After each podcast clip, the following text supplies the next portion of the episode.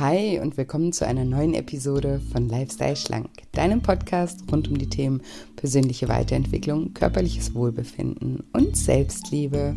Ich bin Julia und heute habe ich wieder einen wunderbaren Interviewgast für dich und ich freue mich megamäßig, heute zum zweiten Mal in diesem Podcast die Ehre zu haben, mit Bestseller-Autorin Steffi Stahl zu sprechen.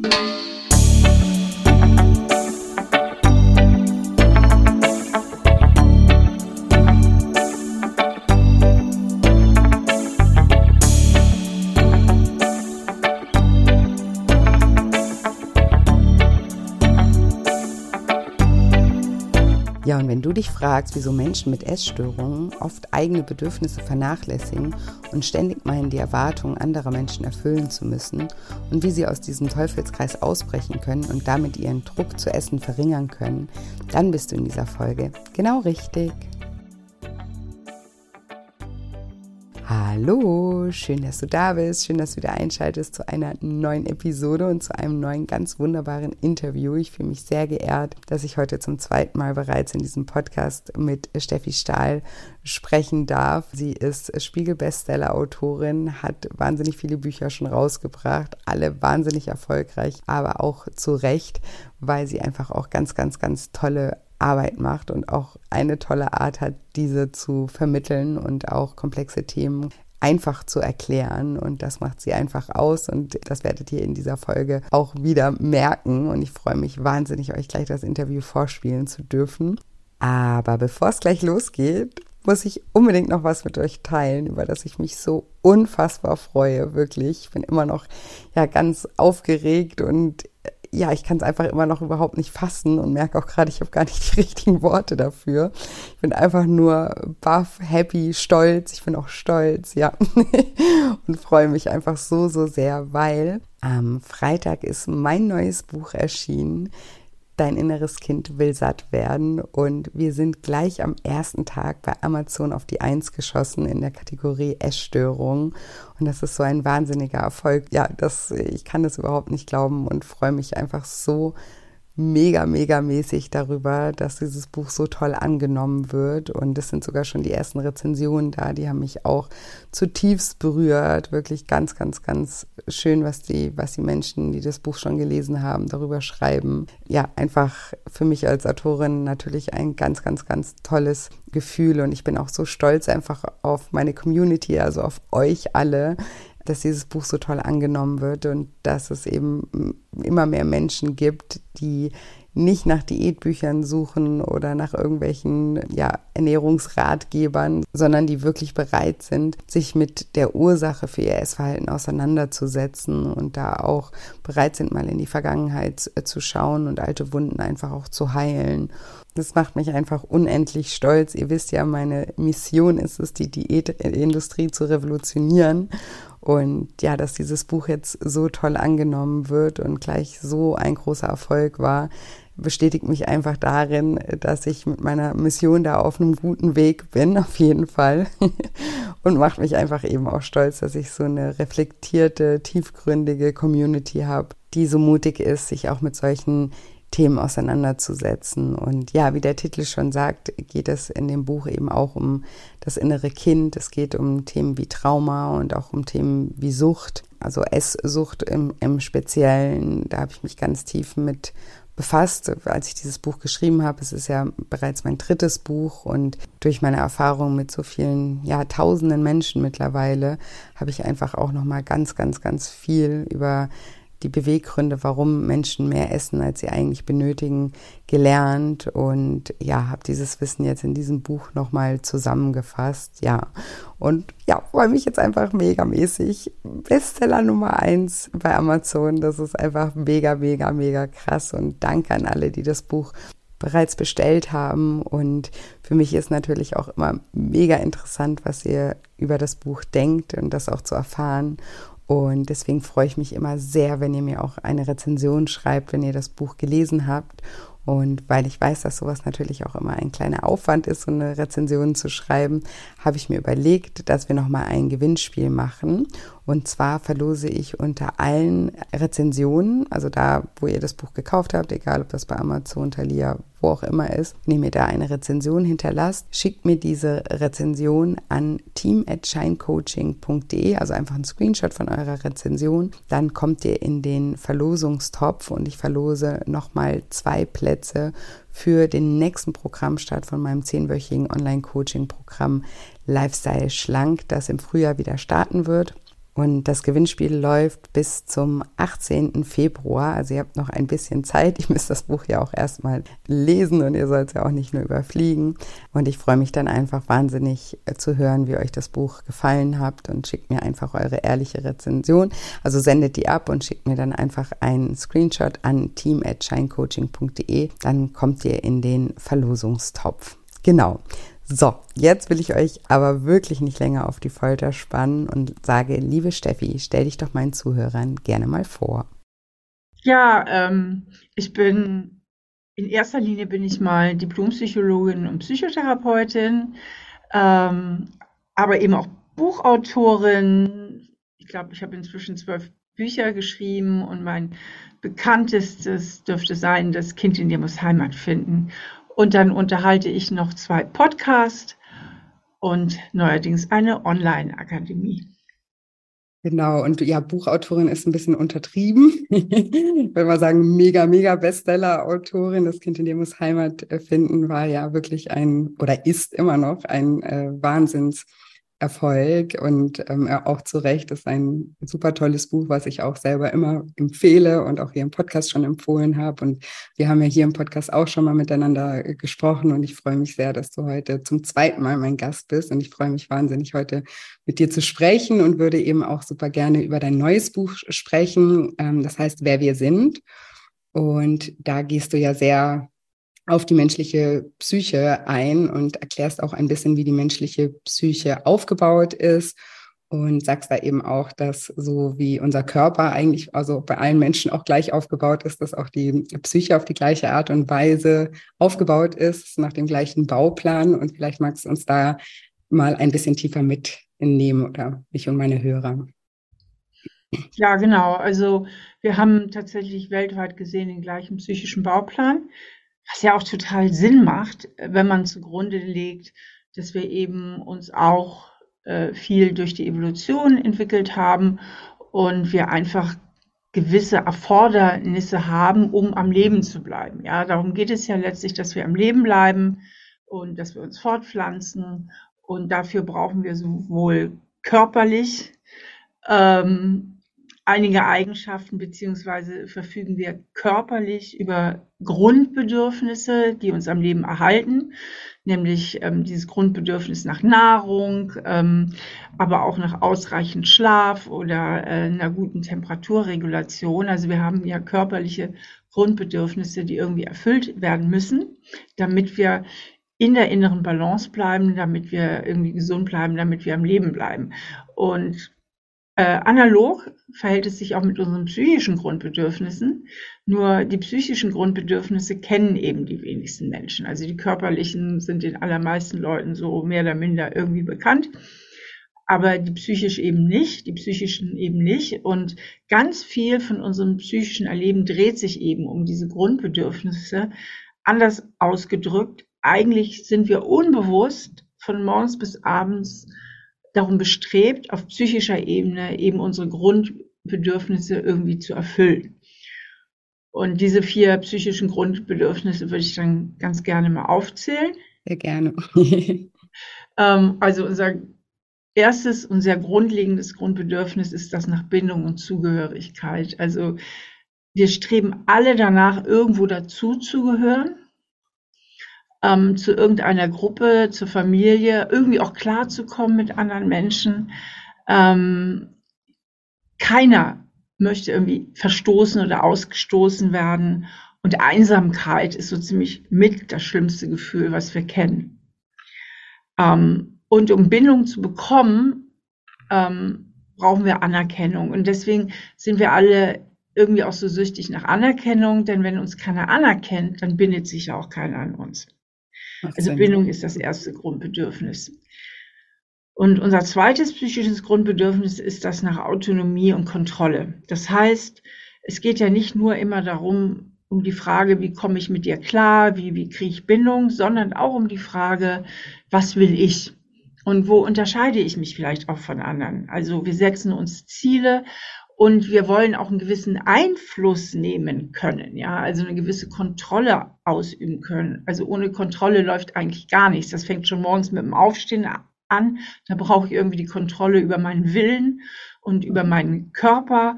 Und ähm, so geht es weiter den ganzen Tag. Ich muss immer zusehen, dass ich irgendwie ähm, selbstbestimmt und autonom handeln kann. Und dazu brauche ich eben auch die Kontrolle. Deswegen gehören Autonomie und Kontrolle sehr eng zusammen. Das dritte Grundbedürfnis ist das nach Selbstwert. Das heißt, jeder Mensch trachtet danach, irgendwie seinen Selbstwert zu regulieren. Und keiner hat gern Misserfolge oder Kritik. Also wir streben alle nach Erfolg und natürlich auch nach Anerkennung. Da sieht man auch, wie die Grundbedürfnisse auch miteinander interagieren, weil der Selbstwert zum Beispiel hängt ja auch eng zusammen mit unserem Bedürfnis nach Autonomie und auch nach Bindung. Habe ich gute Bindung, stärkt das meinen Selbstwert, ähm, habe ich das Gefühl, Einfluss auf mein Leben, Leben nehmen zu können und autonom handeln zu können, dann stärkt das natürlich auch mein Selbstwertgefühl. Also wir haben alle weltweit ein großes Bedürfnis äh, nach Selbstwerterhöhung. Und letztlich unser viertes Grundbedürfnis ist das eigentlich das Offensichtlichste, das kann man am besten beobachten, nämlich, dass wir alle bestrebt sind, ungute Gefühle möglichst zu vermeiden. Also keiner hat Bock drauf, sich ängstlich zu fühlen, beschämt zu fühlen, sich traurig zu fühlen, sich einsam zu fühlen und so weiter. Also diesen Gefühlen gehen wir gerne aus dem Weg und äh, streben danach, möglichst gute Gefühle zu erhalten. Und gut geht es uns eigentlich immer dann, das ist dieses Konsistenzprinzip der Psyche, wenn da draußen ungefähr das passiert, was wir erwarten. Mhm. Ja, also wenn unsere Erwartungen erfüllt sind, besonders gut geht es uns, Freude stellt sich ein, wenn es unerwartet besser kommt, ne?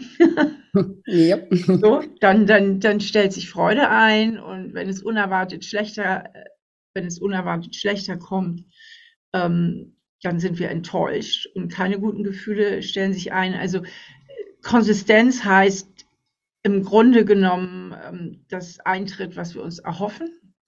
Ähm, und dann gibt es natürlich noch interne Konflikte, die Inkonsistenz erzeugen können, die sich innerhalb unserer Person abspielen, zum Beispiel Wertekonflikte. Äh, was weiß ich, ich äh, möchte ein treuer Ehemann sein. Auf der anderen Seite habe ich unheimlich Lust, eine Affäre mit meiner Kollegin anzufangen. Ja, dann mhm. habe ich ein internes Dilemma, eine interne Inkonsistenz. Ähm, genau. Oder, also, oder, ich möchte zum Beispiel mich wohl in meinem Körper fühlen, aber ähm, möchte genauso gerne ganz viel Kuchen und Pizza essen. Genau, zum Beispiel. Genau. Das ne? ist ein typischer Inkonsistenzkonflikt. und ähm, nehmen wir mal das ähm, Pizza essen äh, Dilemma. Da geht es natürlich eben auch um Selbstwert. Ne? Also ich möchte schlank und schön sein, damit ich mich selbstwertig fühle, aber auch eben um Bindung zu bekommen und im Anschluss zu kommen. Und das Ganze hat natürlich was mit Kontrolle zu tun. Mhm. Indem ich schlank und schön bin, kontrolliere ich meine Bindung und kontrolliere meinen Selbstwert. Und ich brauche natürlich auch Kontrolle, zum Beispiel, um auf die Pizza zu verzichten, gegebenenfalls. Genau, über mein Verhalten, weil das sage ich auch oft oder das merke ich auch oft in meiner Arbeit, dass Menschen ja oft denken, dass es irgendwie, wenn sie abnehmen möchten, dass der, der Wunsch dahinter immer ist, irgendwie besser auszusehen. Und das haben wir, hast du ja auch gerade schon erklärt, das ist ja auch ein legitimer Wunsch, der uns, der dann auch auf unsere Grundbedürfnisse zurückzuführen ist.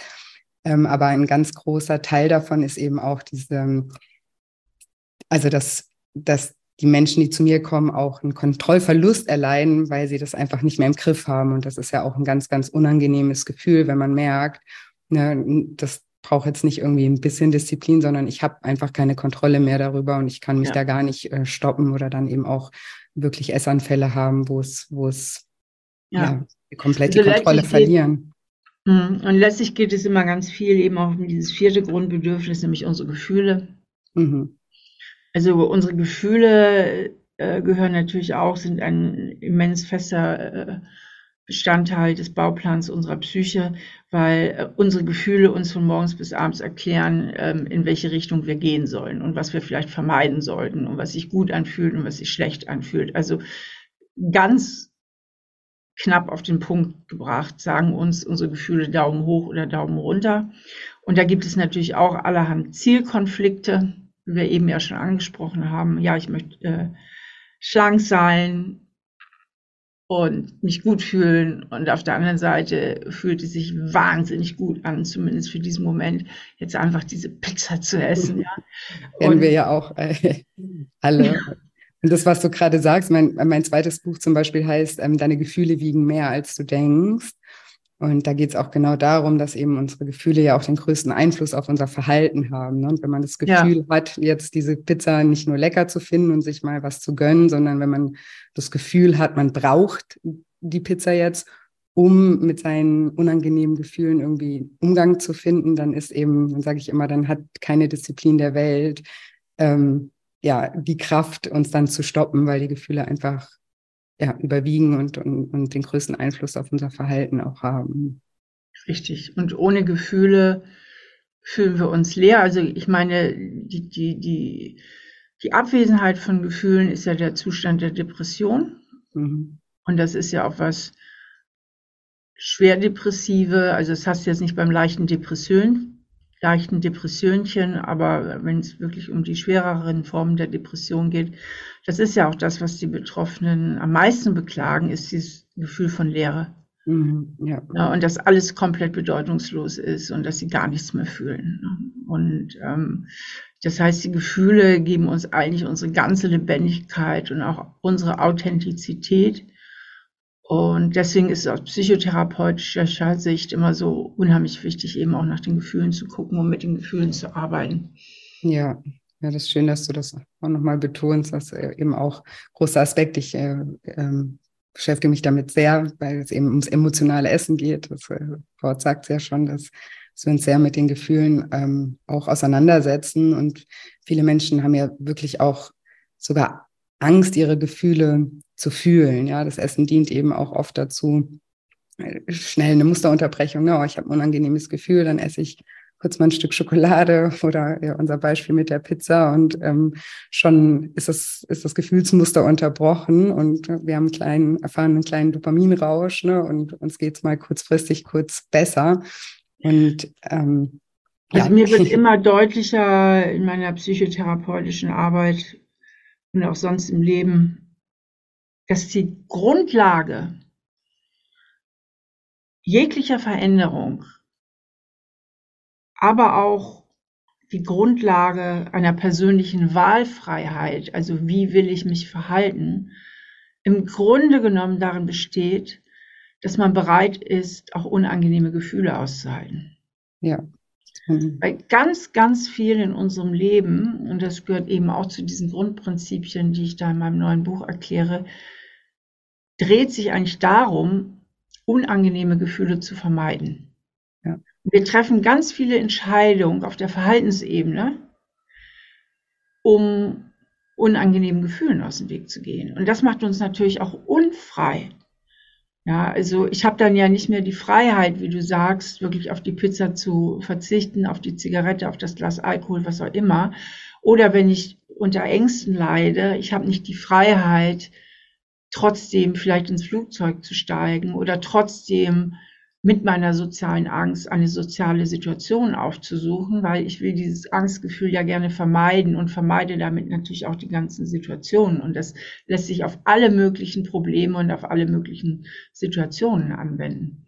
Ja, vor allem, um diese Gefühle zu vermeiden, da greifen wir eben oft auf äh, kurzfristige Lösungsmethoden die eben das Gefühl für den Moment äh, kurz vermeiden, aber da, dadurch ähm, hat sich ja nichts verändert. Ne? Also dadurch lösen wir ja die Probleme nicht, sondern kehren sie halt irgendwie unter den Teppich, bis der halt irgendwann mal so voll ist, dass, dass nichts mehr drunter passt und wir uns dann wirklich damit auseinandersetzen ähm, setzen möchten. Und ich fand das auch so schön in deinem Buch, weil das hat mich wirklich auch, also es ist eigentlich so logisch, aber ähm, hat mich zum Nachdenken gebracht, weil du hast da irgendwo gesagt, ähm, dass wir Menschen ja auch alle die gleichen Gefühle fühlen auf der ganzen Welt. Ne? Also das, das ist ja, da unterscheiden wir uns ja alle nicht. Und ich finde, oft haben wir eben so den Anspruch, dass wir glauben, das Leben müsste irgendwie immer alles Friede, Freude, Eierkuchen sein und es müsste immer irgendwie alles ähm, sich gut anfühlen. Und ähm, ja, aber unangenehme Gefühle gehören eben auch zum Leben dazu. Und wir vergleichen uns dann ja auch oft mit anderen Menschen, bei denen es gerade so aussieht, als wäre bei denen alles äh, super toll. Und denken dann auch, und bei mir ist nicht alles toll, aber eben auch so diese Erkenntnis zu haben, jeder durchläuft verschiedene Phasen im Leben und jeder fühlt sich auch mal schlecht, jeder schämt sich mal, jeder ist mal traurig oder frustriert, dass das uns einfach alle in gleichem, gleichermaßen betrifft. Richtig. Und wenn wir nochmal auf die Grundbedürfnisse ähm, zu sprechen kommen, also du, du hast ja gerade äh, genannt, das Bedürfnis nach Bindung, das Bedürfnis nach Autonomie, nach Lustbefriedigung und auch nach Anerkennung oder Selbstwert. Genau. Ähm, und du sagst ja auch, wenn diese Grundbedürfnisse in unserer Kindheit nicht ausreichend befriedigt werden von unseren Eltern, dass wir dann auch Schutzstrategien sozusagen entwickeln im, im späteren Leben, um mit diesem, ja, ich nenne es jetzt mal, Defizit irgendwie umzugehen. Und mhm. also korrigiere mich, wenn ich das falsch zusammenfasse. Und, ja, also ich, ich, ähm, ich versuche das mal für deine Hörerinnen äh, zu erklären, sind, glaube ich, hauptsächlich Frauen, oder? Ja. ähm, in den ersten Lebensjahren ähm, entscheidet sich sehr viel, also mit welchem Selbstbild wir aufwachsen, also was wir für uns selber halten, aber auch welche Annahmen wir über die Welt da draußen bilden.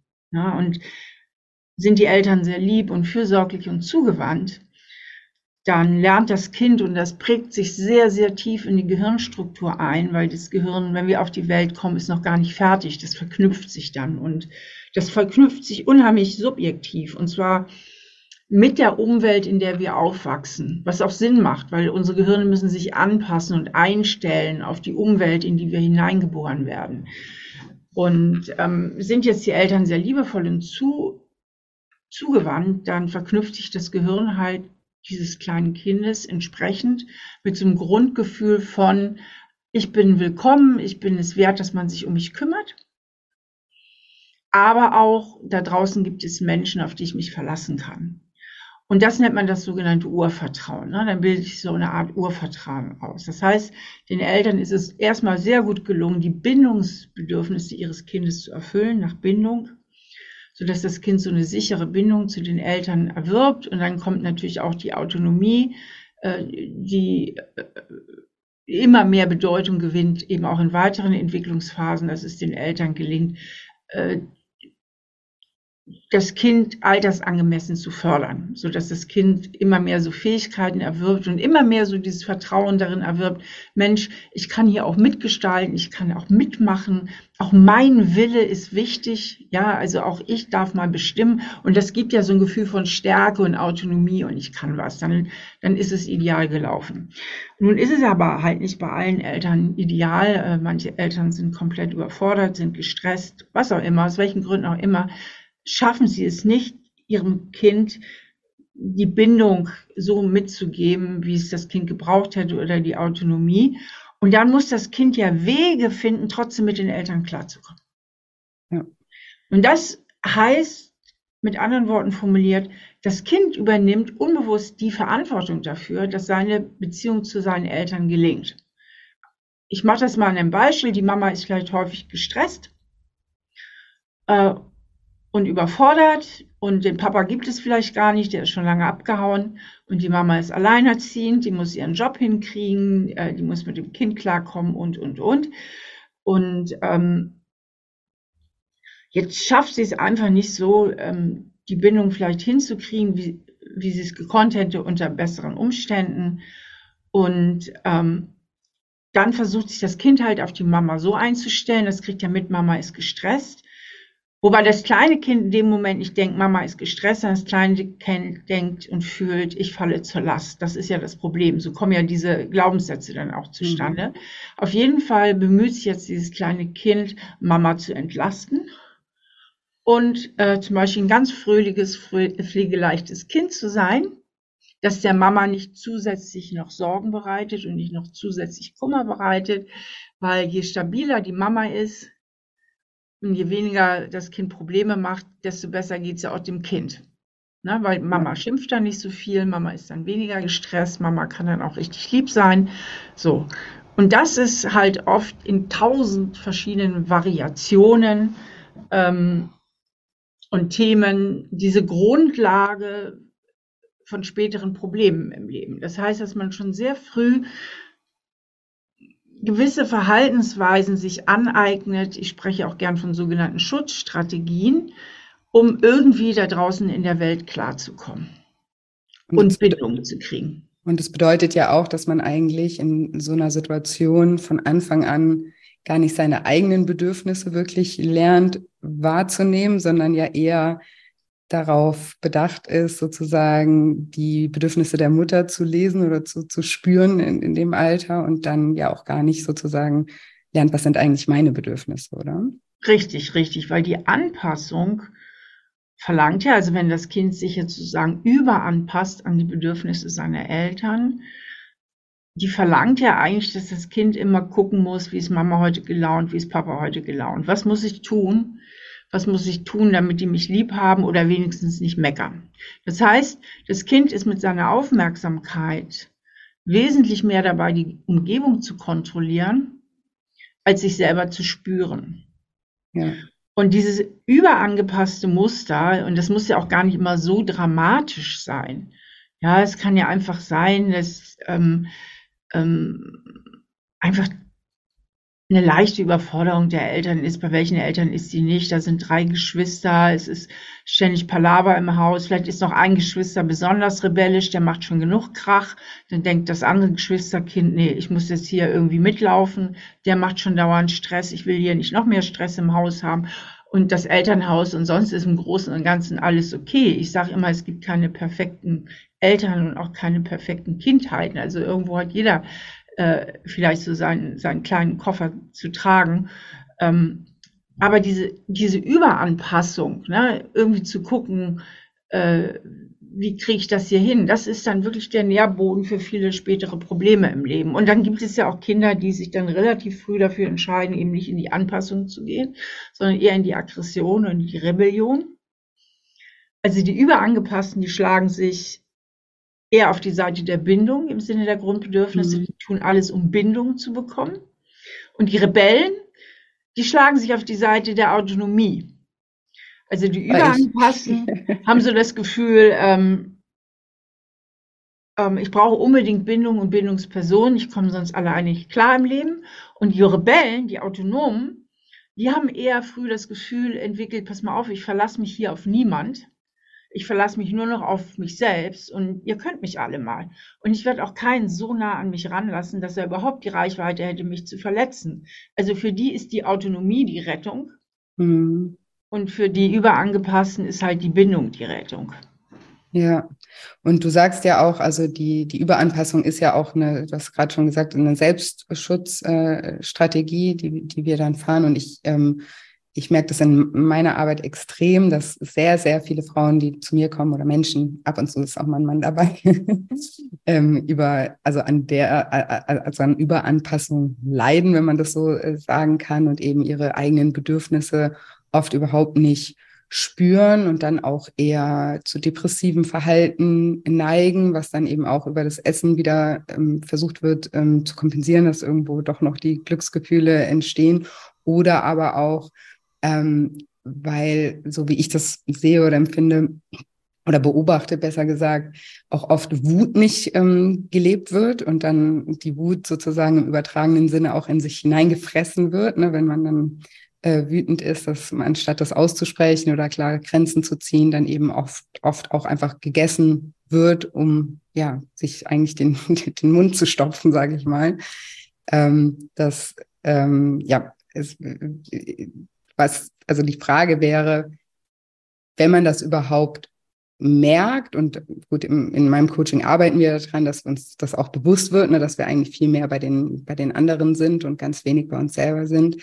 Aber wie können wir daran arbeiten, dass wir unsere eigenen Bedürfnisse besser wahrnehmen und uns da ja lernen, besser auch abzugrenzen und selber auch für wichtiger zu nehmen? Also was du da sagst, das kann ich komplett unterstreichen. Das ist alles total richtig. Ähm, noch kurz etwas zur Wut. Ja, gerne. Also die Natur hat uns unheimlich viele Gefühle mit auf den Weg gegeben, damit wir uns binden. Weil ohne Bindung sind wir tot. Ne? Also die. Bindung ist eigentlich die Basis von allem.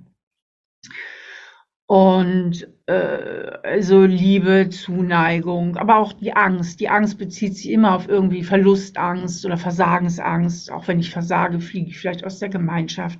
Die Trauer, die klärt uns darüber auf, dass wir eine wichtige Bindung verloren haben. Also und, und, und. Ähm, das einzige Gefühl, was die Natur uns für die Autonomie reserviert hat, ist die Aggression. Denn um unser eigenes Ding zu machen, um uns durchzusetzen, um im Zweifelsfall auch unser Leben zu verteidigen, brauchen wir ein gewisses Maß an gesunder Aggression. Ja.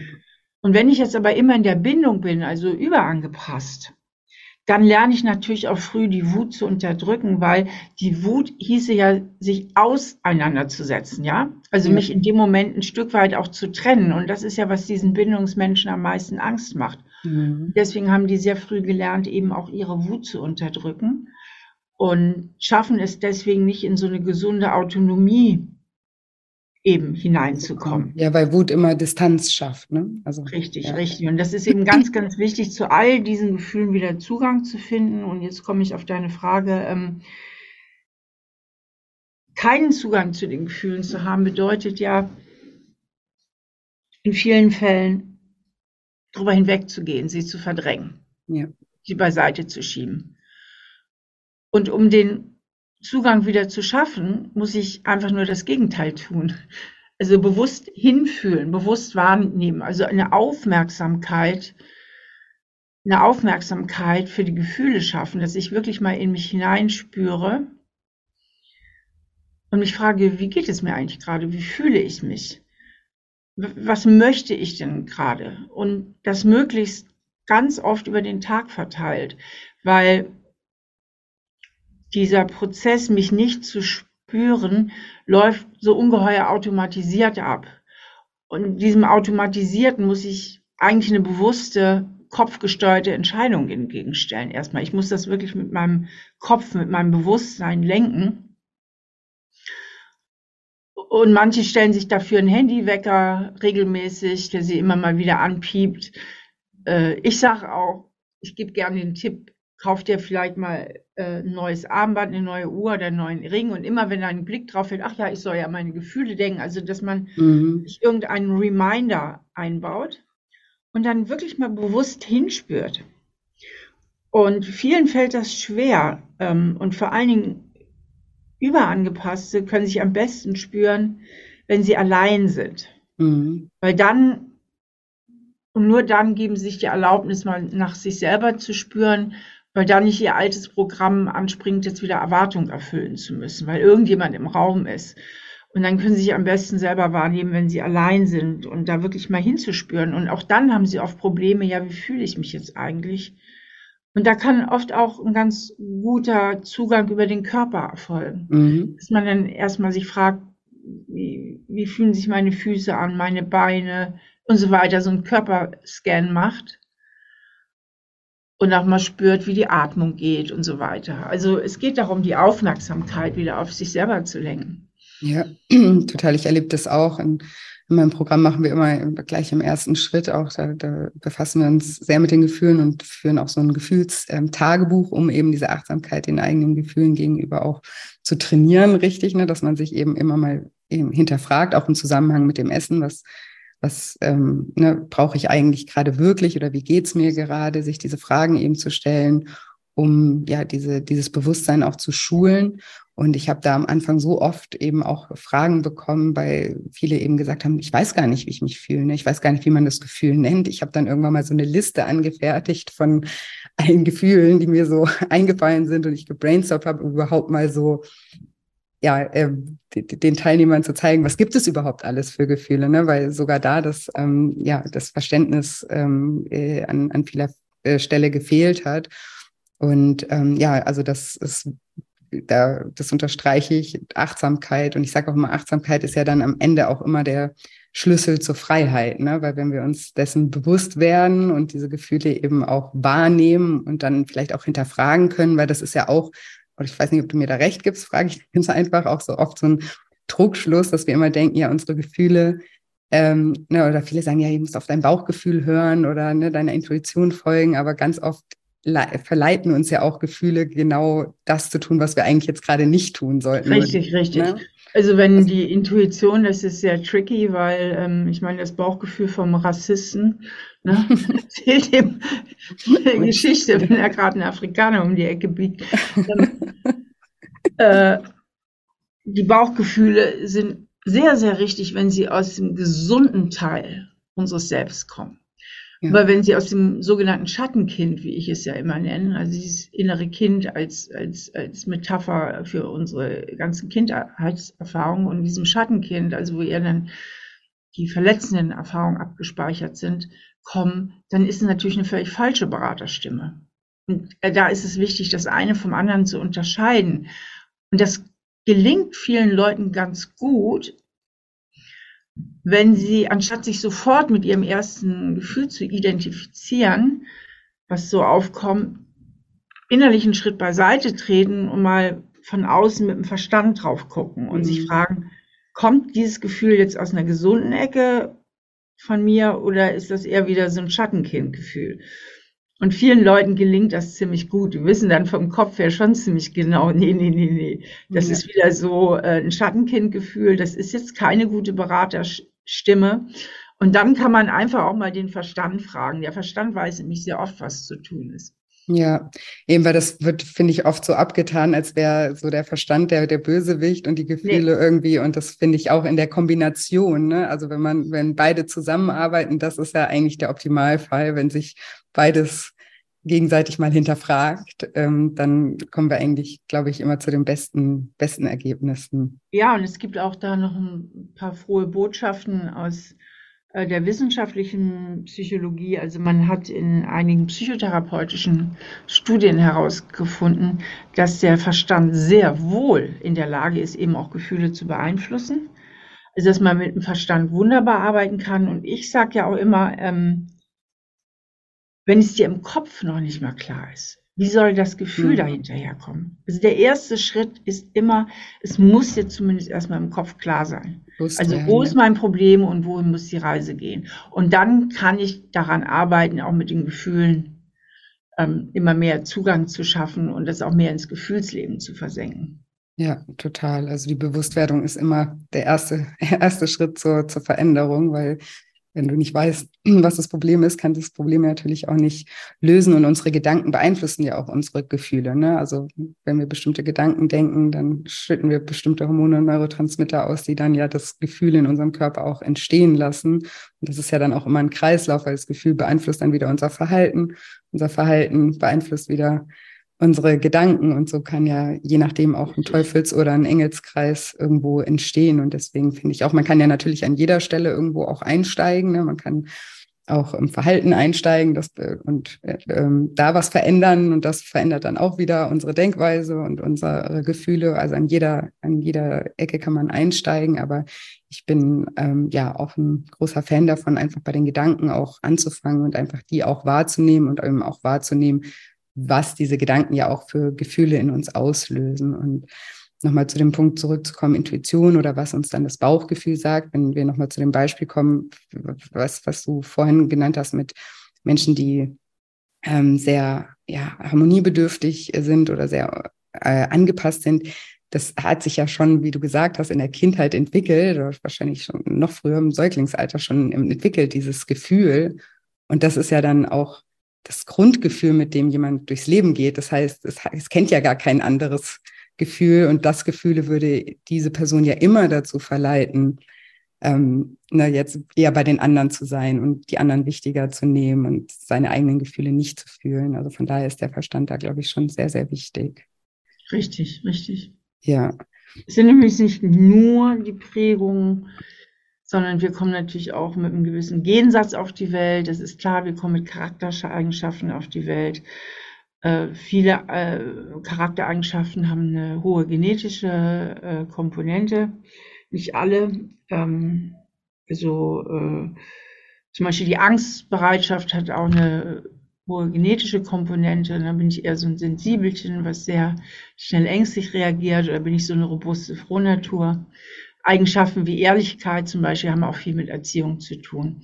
Aber wenn ich jetzt sowieso schon als Sensibelchen da bin und dann gelingt es meinen Eltern vielleicht nicht so gut, zudem nicht so gut auf mich einzugehen, dann prägt mich das höchstwahrscheinlich stark in so eine Bindungsrichtung, ne? weil ich ja eh so mit so einem sensiblen auch gutmütig naturell oder so auf die Welt gekommen bin. Ähm, genau, das ist, das kommt, so wie jemand sich ausprägt, letztlich ob er eher auf die autonome oder auf die Bindungsseite geht, ist natürlich auch eine Interaktion zwischen angeborenem Naturell und Prägung.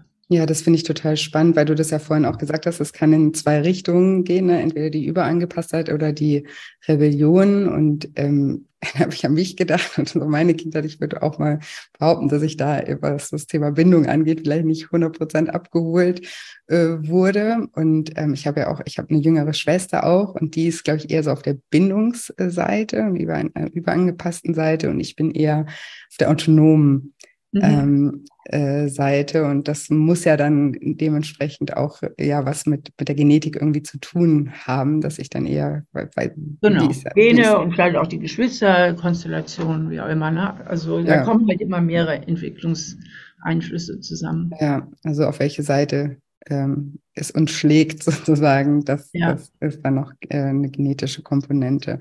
Ja, super spannend. Und ich kriege ja dann ganz oft, wenn ich auch über diese Themen äh, rede, dann oder kann mir jetzt auch vorstellen, äh, im Podcast die Hörer, die selber Eltern sind, die kriegen manchmal dann auch wirklich Angst und denken so, oh Gott, ne, ich mache alles falsch bei meinen Kindern, bewusst will das ja niemand tun. Vielleicht können wir noch ein bisschen darauf eingehen. Du hast ja gesagt, eben es ist wichtig, jetzt vermehrt haben wir jetzt auf das ähm, Bindungsbedürfnis oder sind wir auf das Bindungsbedürfnis eingegangen. Was können denn Eltern tun, damit ihre Kinder da ausreichend abgeholt werden in diesem Bedürfnis? Also einen ganz wichtigen Schritt finde ich mal zu gucken, wie bin ich eigentlich selber so aufgestellt hm. als Elternteil. Wie bin ich denn groß geworden? Bin ich eher so der angepasste Typ? Bin ich eher der rebellische Typ? Und sich mal zu fragen, wo sind meine Stärken? Gerade dadurch als Mutter oder Vater. Und wo werden meine Herausforderungen liegen? Also die mhm. Bindungstypen sind eben oft sehr gut in der Bindung, die bekuscheln und so weiter. Und ähm, aber die haben manchmal Probleme mit der Autonomie, also dass sie die Kinder schlecht loslassen können, dass sie sie vielleicht überbehüten, ähm, dass sie ähm, zu viel sich selber vielleicht auch über das Kind ausleben wollen. Also dass man da mal genauer hinguckt ähm, da habe ich übrigens auch ein ganzes Buch drüber geschrieben, also nur über dieses Thema Eltern-Kind-Beziehung. Mhm. Man es vermeiden kann, so seine eigenen Prägungen auf das Kind zu übertragen. Ja, also, ist es Nestwärme oder? Genau, Nestwärme, die Flügel verleiht. Ja. Und mal davon abgesehen zu gucken, wie bin ich denn da aufgestellt, ist natürlich wichtig, dem, dem Kind Bindung zu geben und ähm, da spielt die Feinfühligkeit eine große Rolle. Also wie gut kann ich mich in mein Kind einfühlen? Und in den, vor allen Dingen in den ersten Lebensjahren auch tatsächlich einfach die rein zeitliche Verfügbarkeit. Ja. Ja, vor allen Dingen im ersten Lebensjahr geht es sehr, sehr viel um Sicherheit und Nestwärme. Und wenn man das irgendwie vermeiden kann, bitte nicht das Kind da schon in die Kita geben, ähm, sondern möglichst, solange es geht, schon mal erstmal erstmal selbst äh, da sein, wenn es irgendwie geht.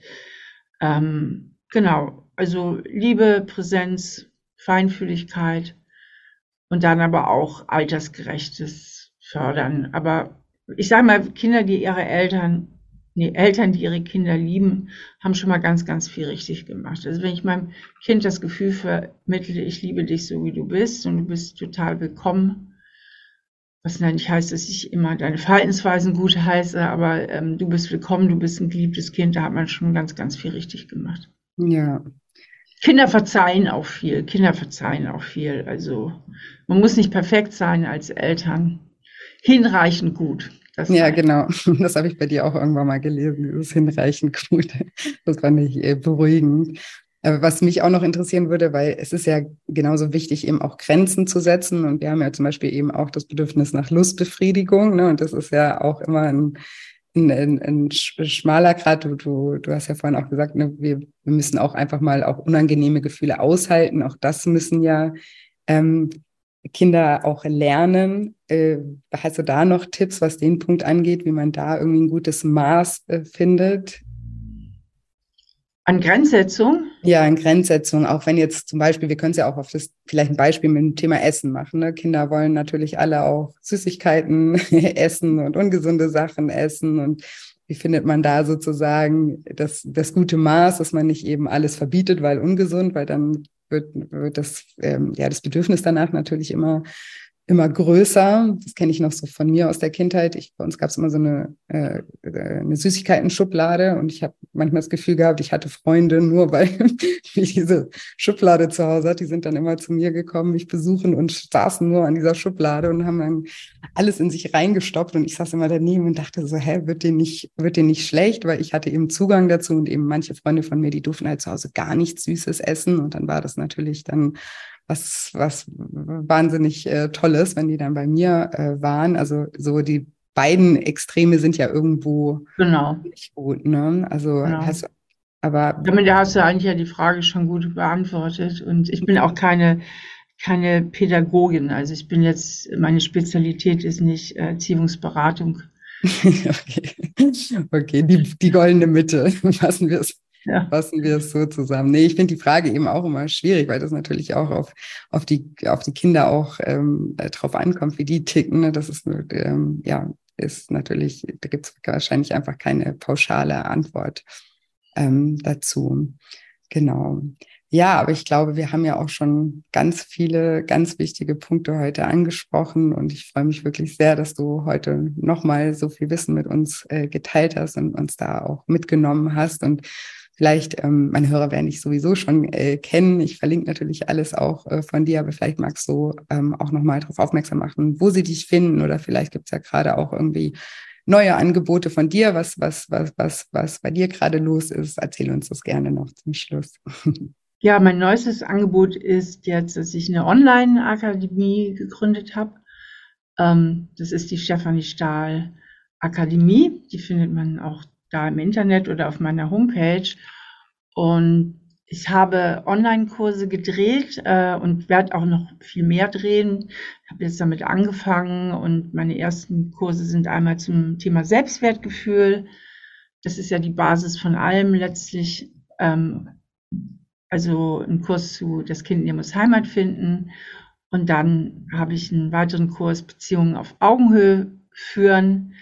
Äh, Liebeskummer bewältigen ist jetzt der nächste, der online gestellt wird. Und so ähm, mache ich mit meinem Team mehr und mehr Kurse. Und der Vorteil von diesen Online-Kursen ist eben, ähm, dass ich die Menschen halt noch direkter erreichen kann.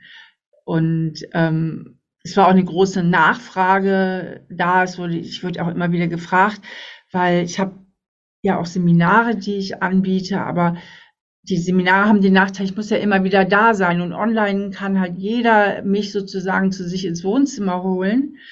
Und ähm, damit erreiche ich halt noch viel mehr Menschen. Ja, und, und zu seiner Zeit auch arbeiten, oder? Also und jeder so, kann ja. zu seiner Zeit arbeiten, kann sich die Inhalte so, so oft wie er möchte, wiederholt angucken.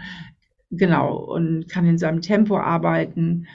Und ähm, mein Team und ich haben sehr viel Arbeit auch da reingestellt, die richtig gut aufzubauen. Also es ist wirklich gut Step by Step ist und äh, man wirklich gut mitkommen kann und gibt natürlich auch Bonusmaterial und Hausaufgaben und und und und ja, also die ersten Rückmeldungen bisher sind sehr positiv. Ja, sehr schön. Und die findet man auf deiner Homepage direkt, oder? Genau, oder man geht einfach direkt übers Internet, Stefanie Stahl Akademie. Akademie, okay, super. Ich verlinke das natürlich in den Shownotes äh, auch noch. Bei Instagram findet man dich auch, da hast du ja auch mittlerweile ja. eine riesen Reichweite. Da einfach auch Stefanie oder Steffi Stahl? Wo?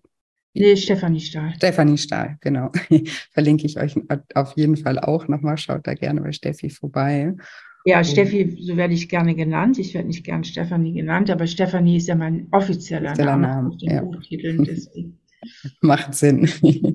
genau. Und ähm, wer wir sind, verlinke ich euch auch super gerne auch nochmal in den Show Notes. Ist wirklich ein tolles Buch, sehr umfassendes Buch. Und ähm, ich finde es einfach auch immer toll, wie ja einfach du komplexe Themen auch erklären kannst. Und da wird auch jeder abgeholt, egal wo er gerade steht, wissenstechnisch, finde ich. Und deswegen finde ich das auch ein, ein, super tolles Buch, um einfach ein bisschen mehr uns selbst zu verstehen. Deswegen danke auch dafür. Und danke nochmal, dass du heute äh, mein Gast warst. Vielen, vielen ja, danke Dank. dir für die Einladung. Sehr gerne. Mach's gut, Steffi. Bis bald. Ciao. Ciao. Ciao. Und jetzt hoffe ich wie immer, dass dir diese Folge gefallen hat und dass du ganz viel aus dem Interview mit der lieben Steffi für dich mitnehmen konntest. Und ich freue mich auch wie immer, wenn dir diese Folge gefallen hat, wenn du sie mit Menschen teilst, von denen du glaubst, dass die Inhalte dieser Folge auch für sie interessant werden oder sie weiterbringen könnten. Und ich freue mich natürlich auch immer über eine positive Bewertung für den Podcast. Und wie im Intro schon erwähnt, freue ich mich auch wahnsinnig über eure Rezensionen für mein neues Buch Dein inneres Kind will satt werden. Und verlose zwei Plätze für den nächsten Start von meinem zehnwöchigen Online-Coaching-Programm unter allen Rezensionen beziehungsweise unter allen, die uns an team@shinecoaching.de einen Screenshot ihrer Rezension schicken. Und ich drücke euch ganz, ganz doll die Daumen und ich bin ganz, ganz doll gespannt, was ihr zu dem Buch sagt. Wirklich, das immer super aufregend für mich und ich freue mich wahnsinnig darüber. Und wie ihr ja mittlerweile wahrscheinlich wisst, freue ich mich auch immer sehr, wenn ich ein Gesicht zu meinen Podcast-Hörern bekomme und wenn ihr mich einfach bei Instagram besucht unter julia-scheincoaching. Auch da freue ich mich immer mit euch in den Austausch zu gehen. Genau, und ansonsten habe ich heute nicht mehr viel zu sagen, außer dass ich euch wie immer eine wundervolle Woche voller neuen Möglichkeiten wünsche und mich schon ganz doll auf nächste Woche Dienstag freue. Macht's gut, bis bald, eure Julia.